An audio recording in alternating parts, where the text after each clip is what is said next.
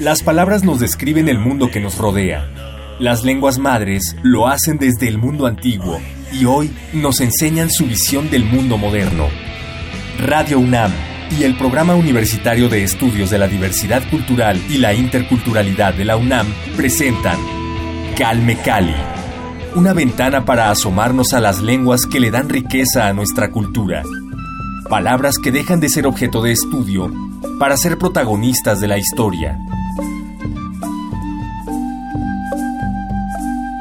¿Qué tal? Bienvenidos a Calme Cali. Yo soy Vania Nuche y me da mucho gusto que nos acompañen nuevamente en este espacio. Es una emisión más de esta tercera temporada ya a través de Radio UNAM y pues me complace que estén nuevamente escuchándonos a través de estos micrófonos. En esta emisión tengo el honor de presentar a una gran personalidad de la literatura en México y de la literatura zapoteca, por supuesto. Él es el maestro Javier Castellanos Martínez. Bienvenido maestro. Muchas gracias por acompañarnos. Mm, gracias a ustedes por la invitación. Uno de los mayores exponentes de las letras en lengua zapoteca, ya lo decía yo, y me siento honrada de que nos acompañes, Javier. Eh, vamos a hablar justo sobre tu trayectoria, sobre todo este camino que has tenido en la literatura. Quiero saber cómo nació tu interés por las letras. Mm, pues yo creo que eh, nació como algo natural que le sucede a los que nos, nos gusta esto de la literatura, ¿no? Me gustó la lectura, y, leyendo dice uno, ¿no podría yo hacer esto? Pero en nuestro caso, bueno, y en mi caso, que hablo otro idioma además del español, un idioma indígena, zapoteco, pues este, mis primeras lecturas fueron en español, mis primeros textos tuvieron que ser en español, y muchos años después es que me, yo mismo me cuestioné, me pregunté, bueno, ¿y por qué? ¿Por qué no hago yo algo en zapoteco? ¿No? Y vi que otros ya lo hacían, eh, empezaban a hacerlo. Pues así fue que me nació la idea, dije, pues voy a, voy a escribir cosas en mi idioma. Me hice mi propio alfabeto, y así fue como empecé a escribir cositas, como todos, ¿no? Una poesía, una canción, y poco a poco se fueron dando a conocer y cuando vi que pues nos iba bien haciendo eso pues ya empecé a, perfeccionarme más a, buscar una mayor este consolidación de mi alfabeto que muchos más lo conocieran que pues que se socializara más, ¿no? Y, y, junto con esto iba haciendo también literatura, como fueron canciones, obras de teatro, poesía, narrativa. Eres un nacido lector de la obra de Andrés Enestrosa. ¿Qué otras influencias han marcado tu obra literaria? Bueno, pues eh, desafortunadamente en nuestra lengua sobre nuestra lengua hay, hay, poco, ¿no? Sobre todo en la cuestión literaria, narrativa, digamos, ¿no? Lo que hay mucho, eh, lo que hay no mucho, pero sí hay muchos estudios, monografías sobre el zapoteco, sobre los indígenas, ¿no? Mucho trabajo sobre antropología que hablan de los indígenas. Entonces yo creo que, bueno, tú sabes que aquí en México la antropología ha visto al indígena como muy, muy románticamente, ¿no?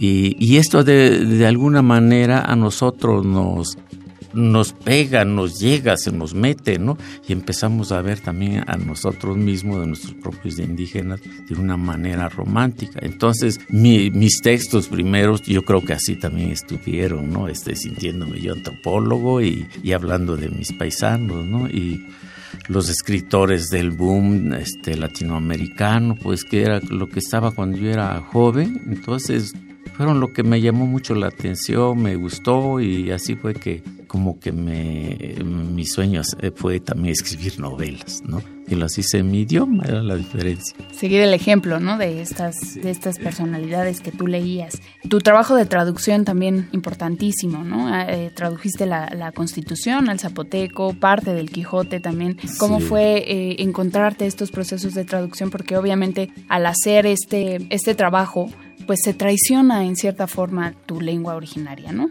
Pues este, el, es que el problema que tenemos nosotros los escritores indígenas es que nuestros paisanos no leen y escriben en, en nuestro idioma. Entonces nosotros sabemos que estamos escribiendo casi para la historia, ¿no? porque nuestros paisanos, si nos leen, nos van a leer en español, no en nuestro idioma. Y, y, esto hace que al querer publicar tengamos que recurrir a instancias e instituciones que no hablan nuestro idioma, ¿no? sino que hablan el español y estas instituciones, estas personalidades, amigos que no, que no hablan nuestro idioma, pero que les interesa la literatura, pues eh, obvio que nos dicen, pero tradúcemelo al español, porque yo sepa qué voy a hacer, qué voy a que dice, ¿no? qué dice, qué voy a publicar, qué voy a comentar, qué voy a, ¿no? Bueno, entonces ya hacemos el siguiente ejercicio, traducir nuestro trabajo al español, ¿no? Y aquí tal vez es donde suceda lo que tú dices, ¿no? Que nos traicionamos. Porque obviamente cuando estamos escribiendo, bueno, al, menos yo en lo particular, cuando estoy escribiendo en zapoteco, pues ya no describo un fogón, porque yo sé que mis paisanos conocen perfectamente lo que es un fogón, ¿sabes lo que es un fogón? Este, pero, pero yo sé que a lo mejor el escritor o el, o el director de tal institución a lo mejor no sabe exactamente qué es un fogón, ¿no? Entonces, en español sí explico qué es un fogón, pero en zapoteco no. Entonces, eh, por ejemplo, hay cabría lo que dices, ¿no? Pues ya nos estamos traicionando, pero pues es, es porque estamos inmersos en esta en este bilingüismo, en este tipo de bilingüismo, ¿no? Porque el bilingüismo no debiera ser así. Sí, eh, lo he comentado varias en varias ocasiones, ¿no? Esta idea de bilingüismo se, se entiende que alguien es bilingüe cuando habla una lengua extranjera, ¿no? Francés, inglés, italiano, lo cualquiera pues. otra. Ajá, pero no una lengua originaria del país, ¿no? que son idiomas también Sí, claro. Recordar que pues en el país hay 69 lenguas nacionales, Entonces hacer el reconocimiento a todos estos esfuerzos, a todo este trabajo que están haciendo los hablantes originarios. Y me gustaría que nos hablaras más sobre el proceso de creación de este alfabeto, porque me parece que, eh, bueno, para dar un poquito de contexto, fue en, en, la década de los 80 cuando te agrupaste con, con varios conocedores de la lengua para crear un alfabeto que actualmente se utiliza en las diferentes instituciones pues de la región, de tu región de, origen, ¿no? Sí, Entonces cuéntanos cómo fue este proceso, porque sé que hay variantes Del, del zapoteco, entonces cómo fue la creación de un estándar para poder escribir en la lengua zapoteca. Pues este en este asunto de las lenguas indígenas y de los pueblos indígenas es tan complicado que, que bueno, con decirte que Hace 500 mm, años más o menos, eh, un fraile, Juan de Córdoba, hizo un, vocabulario del zapoteco. Entonces, en uno de sus, un, apartado de los que tiene ahí, dice que el zapoteco, pues sí, tiene diferencias entre ellos como cualquier idioma, pero, pero todos se entienden como cualquier castellano que anda en Castilla, dice. Con esto yo entiendo que el zapoteco, cuando llegaron los españoles, mil, o cuando se escribió este libro, 1570 por ahí, eh, el zapoteco era uno solo. Pero con la llegada de, con, la, con, la, con esta conquista, todo buen conquistador sabe que lo que hay, primero que hay que destruir es la cultura, ¿no? Para poderse adueñar del, del territorio, de, las tradiciones. de los productos, de la riqueza que hay ahí. Entonces ellos empezaron a destruir el idioma. Bueno, ellos, sus continuadores, los regímenes este, reformistas, revolucionarios, hasta la actualidad, ¿no? eh, con decirte que si 1575 el idioma zapoteco todavía se entendía entre todos, hoy se habla que hay 62 variantes del idioma zapoteco, o sea, 62 lenguas ¿no? Eh, del puro zapoteco. Entonces, bueno, lo, grave de esto es que este, de esas 62 hay lenguas que todavía son como digamos como el portugués y el español que pueden todavía ser entendibles, ¿no? Tienen términos Ajá, hay lenguas así, pero también hay lenguas como el español y el ruso, ¿no? O sea, no se entiende absolutamente nada. Esas 62 variantes que dicen que existen, pues casi unos dicen que ya son lenguas, ¿no? Bueno, pero 62 variantes en 500 mil eh, hablantes, o sea, imagínate de cómo le queda a cada variante, ¿no? Entonces, este, esa es la gran situación que priva en la lengua zapoteca. Entonces, el, lugar donde más se habla es en, la planicie de planicie costera, le llaman algunos, ¿no? Aquí en la parte esta de Juchitán, están los del Istmo, ¿no? ¿no? Allá hay tal vez 40, 50 mil hablantes del zapoteco que hablan una variante. Es la variante más grande.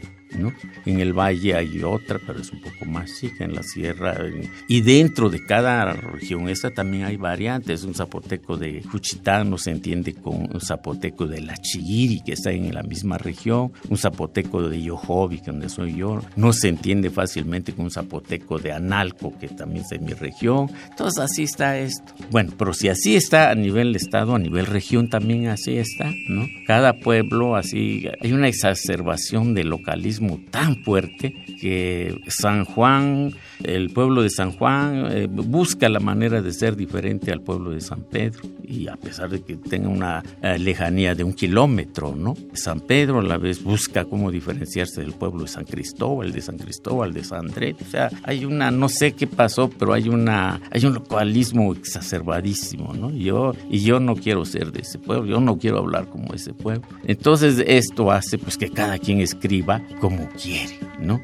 Si los poquitos y los poquitos que escriben, porque no son muchos además, entonces, este, bueno, pues un, esfuerzo era, este, bueno, vamos a, vamos, como dijiste tú hace rato, vamos a estandarizar un poco en la escritura, aunque sea entre nosotros cinco que escribimos, ¿no? Este, y, y, así fue que empezamos. ¿Cuántos éramos los que escribíamos? Seis o siete. Invitamos a los maestros, a los funcionarios que trabajan en el medio indígena. Pues vamos a hacer un alfabeto, ¿no? Siquiera para que nos entendamos nosotros y este, a pesar de que éramos siete, ocho gentes, pues tardamos tres, cuatro años haciendo esto, ¿no? O sea, porque es muy difícil romper ese, ese localismo. Sí, y además es un trabajo complejo, ¿no? No es complejo, sencilla, sinceramente, ¿no? Más bien, lo, lo complejo es romper esta idea de que hay, hay una falsa idea de la diversidad, ¿no? Dice, es que si yo hablo diferente a ti, es riqueza, ¿no? Pero el problema es que no nos entendemos, ¿no? Y, más si escribimos diferentes. Entonces mi texto no te sirve a ti y el tuyo no me sirve a mí. Entonces, eh, hace unos años ya intentamos, eh, eh, entre varios zapotecos del Istmo, del Valle, de la Sierra Sur, del Norte, de hacer un alfabeto único pero la gente se resiste, se resiste, en, no, no quiere, no, por lo que tú quieras, no, este, no participa, pues. O sea, ellos claramente dicen, escriba, escribe como tú quieras, pero escribe, ¿no? Entonces, pues bueno, también puede entenderse que esto sea bueno, ¿no? Bueno, si yo escribo a lo mejor y ya queda para, para la historia, a lo mejor nuestros hijos, nuestros nietos o bisnietos algún día cambien de pensar, al menos ya van a tener de qué, en qué basarse, ¿no? Entonces ha sido, ha, sido la historia de, este, de, de esto, de la diversidad de, de, la escritura. Y luego el INALI, pues casi oficializó, porque es la parte oficial del gobierno, que existe 62 variantes del zapoteco y, punto, ¿no? Y este, en lugar de hacer un esfuerzo de decir, ¿por qué no mejor hacemos un solo zapoteco? Bueno, pero a lo mejor es el temor de que esto, de que es que se vayan a hacer un pueblo, vayan a querer autonomía, vayan a balcanizar el país, eh, cosas de ese tipo, ¿no? Que ya a estas alturas yo creo que ya ni, soñar en eso, ¿no? Simplemente se, sería soñar en, en, un pueblo unificado, que hable de la misma manera, que nos podamos comunicar fácilmente. Mayor entendimiento. Sí, eso es todo. Pues esa es la problemática más o menos que existe desde mi punto de vista este, sobre las variantes dialectales, sobre esto de la estandarización del idioma, todo eso, ¿no? Claro, eh, que también pues creo que estimula un poco la pérdida del idioma en sí, ¿no? De que va decreciendo el nivel de hablantes. En 2014, si no mal recuerdo, el, eh, la última cifra se hablaba de 40 mil, 400 mil hablantes del zapoteco a nivel nacional. En ese entonces, la verdad ignoro eh, actualmente cuál es la cifra oficial, pero este asunto de, de pues que no haya un estándar o sea, que haya tanta diversidad, pero al mismo tiempo cierta negativa abrirse a esa diversidad de conocer otras variantes, conocer otro idioma para abrir lo que mencionaba yo de un mayor entendimiento, pues todo esto perjudica a las lenguas en sí, ¿no? Pues sí, eh, como lo acabas de decir, este, uno poniéndose en el plan optimista, dice uno, voy al mercado de Oaxaca y oigo zapoteco por todos lados, ¿no? Pero tal vez eh, entiendes que es zapoteco porque capturaste la palabra yeta, y, que es tortilla, cielo, tierra. Hay cosas muy básicas todavía sin diciendo ¿Yeta es tortilla? sí, pero, eh, pero no entendí a cabalidad todo lo que ahí se dijo, ¿no? Entonces con, me voy con esa idea de que, ay, el zapoteco todavía vive, ¿no? Se va a morir hasta que muere el sol, etcétera. Muy poéticas las cosas, pero cuando revisas estos instrumentos que miden, es cuando este, dices algo está pasando. Porque es lo mismo que nos pasa en la vida real. Cuando tenemos un enfermo, vamos y lo tocamos. Nuestro deseo de que sane, ay, le está bajando, ya está bajando. Este, ya, ya, ya, ya la vamos haciendo. Pero cuando le ponen el termómetro, ¿cuál? Está subiendo. ¿no? Pues ese es un instrumento que mide con fidelidad. Y los censos, de alguna manera, son es un instrumento que mide. Entonces, este, y eso es lo que continuamente nos está diciendo que los idiomas se están perdiendo, ¿no?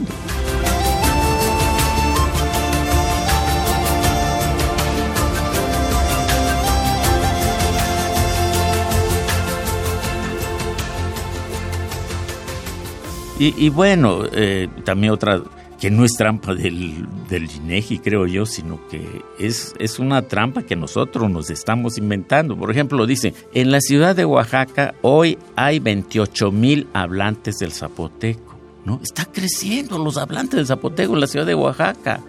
porque hace en el, el censo anterior eran 14 mil, ¿no? Entonces ahora hay 28 mil, está creciendo. Pero lo que no están diciendo es, es esos 14 mil todos viven en diferentes colonias, en diferentes barrios, en diferentes calles. No usan el zapoteco entre ellos. Viven en la ciudad de Oaxaca, ¿no? Entonces esos se van a casar, se van a casar con una mije o con un mije o con un chinanteco, o sea, y ya no van a usar su idioma materno.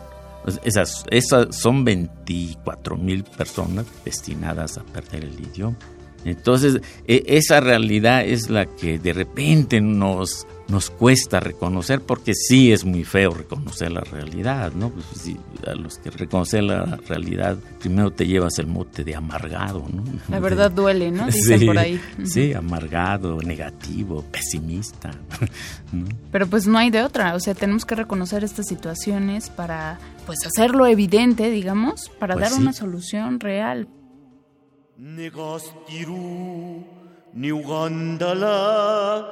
Diusi visenda la nugigila yu nella cuigila nuranu Genda navani sianga sikaru negastiru niugandala. Giranu napanu sigatinu negiranu sabinuraba 나쁘게가 부시엘루 까디티 나쁘시아누 나위니 나로바기라 사비 까디기시 위제구 율라마세다비 디비사나스티 가와사케시우지 jegu yula masedabi, tibisanasti, gawasa ke siuji,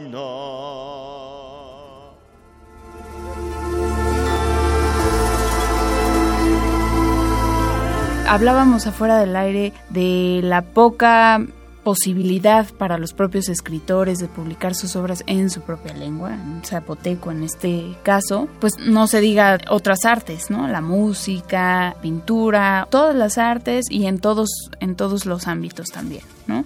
También tuviste una participación importante de difusión de la cultura zapoteca y la lengua zapoteca a través de las artes. Cuéntanos cómo fue este involucramiento, porque además eres músico. Entonces, me gustaría que nos hablaras sobre esta participación que tuviste y pues ya si quieres regalarnos una, una canción o algo de tu ronco pecho, lo agradeceríamos mucho. Eh, pues este, pues, pues, la continuación de esta idea, ¿no? Bueno, porque primero fue intuitivamente, o sea, leyendo te das cuenta que, bueno, muchos países crearon su identidad a través de tener una, una literatura, ¿no? Sí. El ejemplo más, más sobrecogedor o más impresionante son los judíos, ¿no?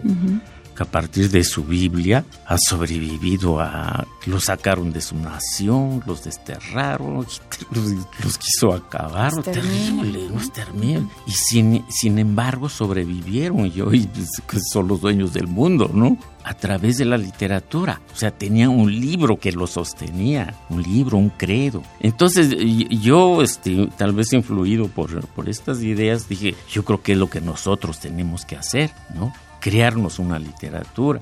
Porque desgraciadamente en los pueblos indígenas eh, desgraciadamente, tristemente, la literatura es, increíble que hasta el siglo XXI esté empezando a surgir, ¿no? Cuando estos pueblos hace dos mil años tienen este tipo de cosas. Entonces eh, dije, pero no tenemos canciones en zapoteco, no tenemos este poesía, no tenemos, a lo mejor las hubo, como dijeran algunos, ¿no? Pero hoy no las tenemos, nuestro pueblo no las canta, pues, no las declama, no las dice, no, no hay, no hay. Entonces Así fue que yo organicé por ahí por el 82, 83, 84 un grupo que andábamos en los pueblos eh, diciendo poesía en zapoteco, cantando canciones en zapoteco, este, fundamos un grupo que le llamamos Grupo Berrogi, hicimos teatro en zapoteco. ¿Un grupo qué, perdón? Berrogi. ¿Qué significa? Eh, la chicharra. Ah, sí. Y pero pues, eh, pero hacer esto también es muy difícil, ¿no? este, necesitan recursos y los recursos que el gobierno destina para esto realmente no... Sí, son irrisorios. Son, irrisorios, la verdad, y la gente se desanima. Y puro, y puro tequio, pues es muy difícil, porque tequio es trabajo gratuito, ¿no?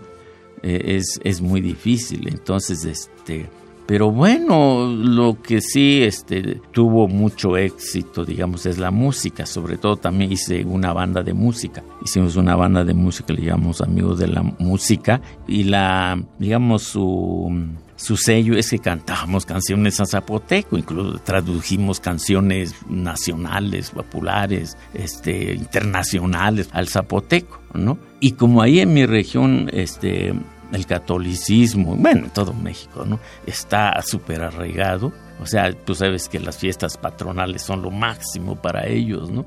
Entonces llegábamos a esas fiestas patronales y pues eh, la gente le gustó mucho, llegaban hasta a contratarnos, a pagarnos, a darnos gratificación. Entonces esta, esta banda duró mucho, tuvo mucho éxito en la región, salimos a otros estados, viajamos bastantito, pero también ya la edad los jóvenes cambian, ya este hemos dejado un poco esto. Y yo creo que ese ha sido también un consejo que puede ser llamarse un aporte al, a quererle dar otro sentido a la música, ¿no? Ahí, porque, porque en, esto, en nuestros pueblos la música casi sirve para la religión, ¿no?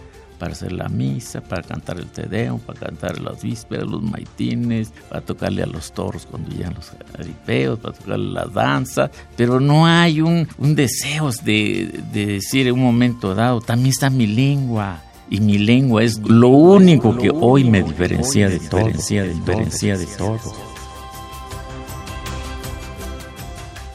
No hay esto, desgraciadamente. Y bueno, y eh, mi intuición, mi este, mi sueño es que pudiéramos meter en la gente ese, ese, ese sentido, ¿no? ese sentido de pertenencia a una lengua para que podamos realmente constituirnos en, una nación zapoteca, ¿no? Porque y creo yo que es la única manera de que los pueblos indígenas se salven teniendo una verdadera autonomía como naciones, ¿no? No quiere decir esto que salgan de México, nada, nada que ver, ¿no? Pero sí que se les dé su autonomía para dirigirse ellos como zapotecos, como mijes, chinantecos, lo que quieran, ¿no? Que es lo que no existe hoy, ¿no? Pero hay algunas iniciativas, pero generalmente vienen de la, de la oficialidad, ¿no? O sea, no no son los pueblos, ¿no? Que, Viene de afuera. Sí, ¿no? Entonces es como medio regateado esto, medio. Sí, siempre, eh, pues, este tipo de soluciones, ¿no? Que hacen, bueno, por ejemplo, el gobierno, pues siempre se ve con ojos desde afuera y no es lo mismo estar en el interior de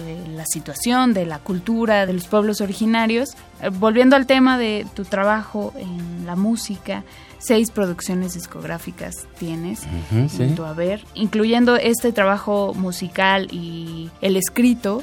pues es fundamental estos documentos porque quedan para la posteridad y lo que hacen estos trabajos es que la lengua trascienda trascienda la opresión, el olvido, la marginación, todos estos procesos a los que se les ha sometido históricamente. Sí, pues sí, claro, para en un primer momento para eso sirve, ¿no? o sea, y es un es como dicen por ahí, son actos de resistencia y, y de permanencia, ¿no? A ver si ya, ya poniéndose muy pesimista, pues a ver si nuestros hijos, nuestros nietos, ¿no? o otras, otros jóvenes, otras generaciones lo retomen. ¿no?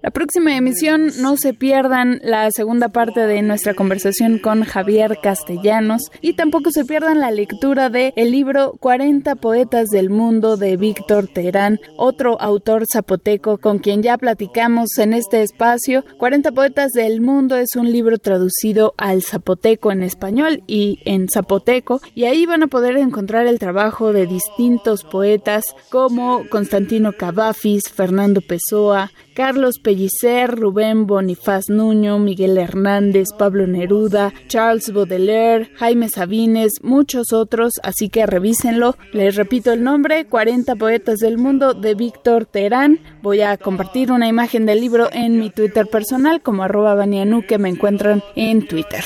Y los invito también a que visiten nuestro podcast en www.radiopodcast.unam.mx donde encontrarán todas las conversaciones que hemos tenido en este espacio que es apoyado por el Programa Universitario de Estudios de la Diversidad Cultural y la Interculturalidad de la UNAM. Los dejo con esto que ya estamos escuchando desde hace un rato. Se llama Genda Navani, la última palabra, interpretada por Feliciano Carrasco en su disco Canto Zapoteco. No se lo pierdan también en nuestro podcast, pueden encontrar la conversación que tuvimos con él y los espero en la siguiente emisión. Mi nombre es Vani Anuche a cargo de la producción y la conducción de este espacio. Déjenos sus comentarios en las redes sociales de Radio UNAM y nos escuchamos la próxima. Gracias, hasta pronto. pero con fe vives en mi triste corazón tuyo es, eres el ángel que del cielo vino a esta vida de pesares a endulzar mi amarga juventud. Radio UNAM y el Programa Universitario de Estudios de la Diversidad Cultural y la Interculturalidad de la UNAM presentaron Calme Cali una ventana para conocer y reconocer las lenguas que le dan riqueza a nuestra cultura. Los invitamos a aprender un poco más de las lenguas madres de México en nuestra próxima emisión.